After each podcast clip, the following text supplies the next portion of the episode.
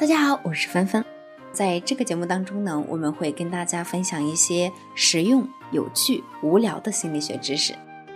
这一期的节目的启发呢，是因为我最近啊进行了一次断舍离，发现原来我有这么多新买的东西都没有用过，扔掉吧，真的很可惜。那不扔掉呢，好像再也不会拿出来用。那我不知道你最近的一次购物经历是什么时候？买的东西呢，现在有用吗？或者是你还喜欢它吗？假如说你和我一样是一个不理性的消费者，那今天这一期节目当中呢，我们就来聊一聊商家到底是利用了什么样的效应来吸引人们购买？这样的效应呢，又和减肥有什么不得不说的秘密呢？我们今天呢，先从减肥说起。在你身边呢，有没有这样的朋友啊？讲了很久说要减肥，也总算去开始付诸行动，还取得了一些不错的成绩。那可是呢，当减到一定的程度的时候，体重就再也难下降，甚至还会出现反弹。呃，可能说的就是你自己啊。而且除了减肥，你会发现有很多事情其实都是这样的。在我们做着做着的过程中，一开始的劲头就没有那么强烈了。最近呢，有一篇发表在《消费心理学》上的两篇报道，其实是这么说的，并不是只是因为我们热情的减退，而是在达到目标的过程中呢，我们的动机也一直在调整，只是我们自己没有意识到罢了。心理学家希金斯提过一个概念，他们把人的动机呢分为两种：趋利型和避害型。趋利型动机呢，是说驱使我们去追求更积极的结果，而避害型呢，则是提醒我们规避损失。就拿减肥来当例子的话，我们在刚开始设定减肥目标的时候呢，会热切的去幻想自己瘦下来的那种美美的样子。这种由想象完美而促成的动机呢，就是趋利型动机。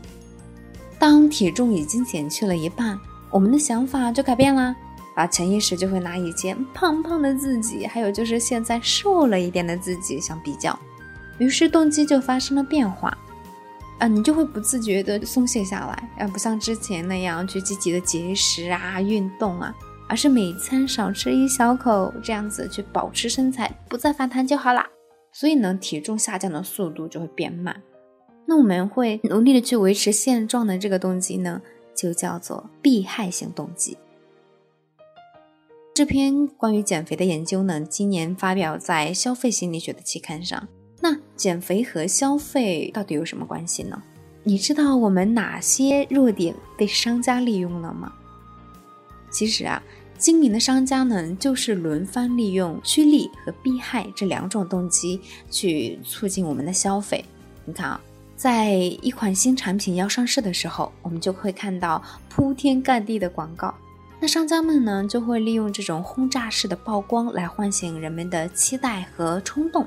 而有一些有心机的卖家呢，故意的制造出供不应求的一个假象，甚至要排队拿号。就是说，本来有些人可能只是围观，但是经过长时间的等待啦，逐渐在心理上已经占有了这款产品。已经想象出啊各种使用姿势，岂有不买之理啊！以上的这些心理现象呢，不知道对你有没有一些启发？在生活当中呢，我们可以这样去运用：当立下 flag 说我要减肥十斤啊，但是如果你只减肥到五斤的时候呢，其实觉得很难坚持下去了，那么你就要主动的将趋利型动机切换到避害型动机，提醒大脑说。想一想啊，已经减下来那么多肉肉了啊，就算达不到预期，也不能让阵地失守啊，不然就白减了，对不对？另外，在逛街的时候呢，或者是在网购的时候，看到美美的新品上市啊，不要立刻被购买欲冲昏头脑啊，想一想家中是不是有类似的产品啊？想想你的动机是来自于真实的需要，还是受了哪些暗示啊、怂恿啊？如果你想明白了这一点啊，也许就不会像我这样一整天都要断舍离了。那其实呢，心理学的小知识啊，在生活中真的是无处不在。那如果你觉得今天的话题呢很有趣，那么向你隆重推荐我们的心理学玩的小技巧的专辑。在这个专辑当中呢，其实已经包含了七十多个生活中有趣，但是不说你又绝对不会发现的心理学小知识、小技巧，可以一次听个过瘾啊！一共有七十多个，在我们的有声书栏目中点开就可以找到这个专辑啦。好了，那今天的节目呢就聊到这里啦。更多心理学知识，请关注瑞德心理 APP。